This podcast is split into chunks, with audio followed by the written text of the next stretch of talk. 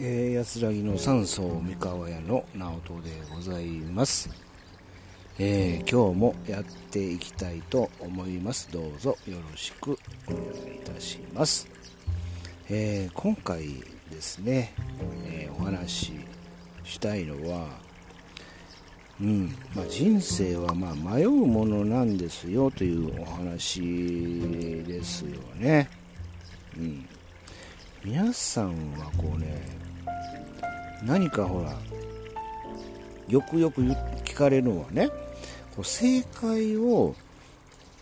我々学生時代ってこう探すような生き方をしていたんですよね。何が正解何が正解こうしなきゃと、えー、を出すようなね先生に言われて。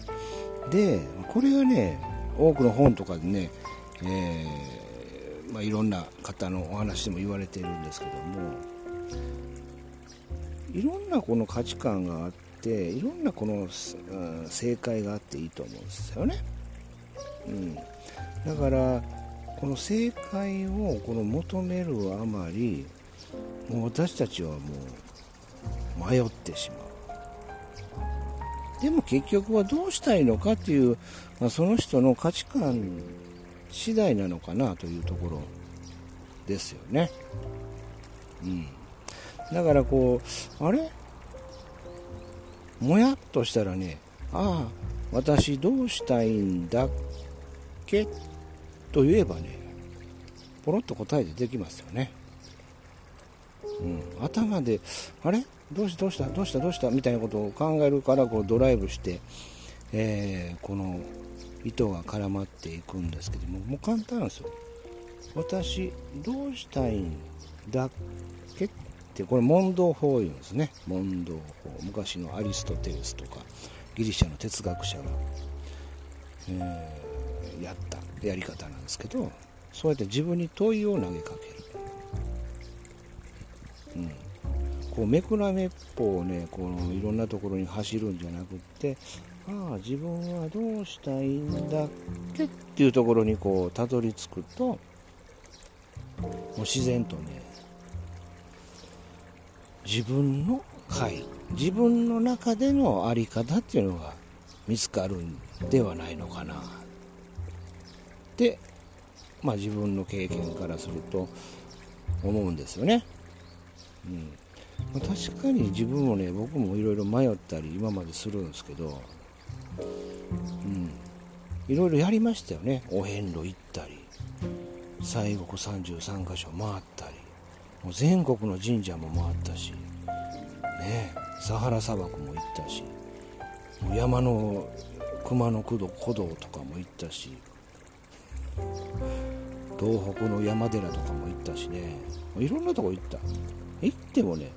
結局はどうなんだろうというところに集約されるんですよね。と気づきました、うん、やっぱりねあのそういうこの無駄な作業もやっぱ人生は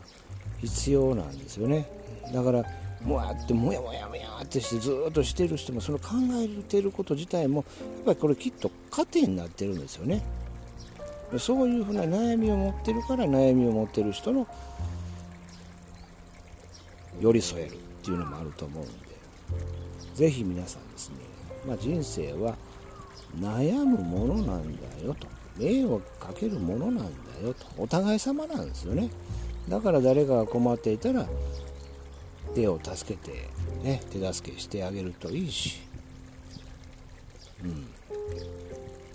悩むっていうのは全く悪いことじゃないと思うんですよね、うん、お釈迦様もそういうふうにおっしゃっておりますね。人生というのは苦しみの中にあります、まあ、だからそこにどうやって生きていくのかっていうのが大事なんだよっていうねことをねおっしゃっておられるんですけどまさにそうだよね、うん、その真理っていうのが今もずっと息づいていて今この科学の時代にも通じるということなので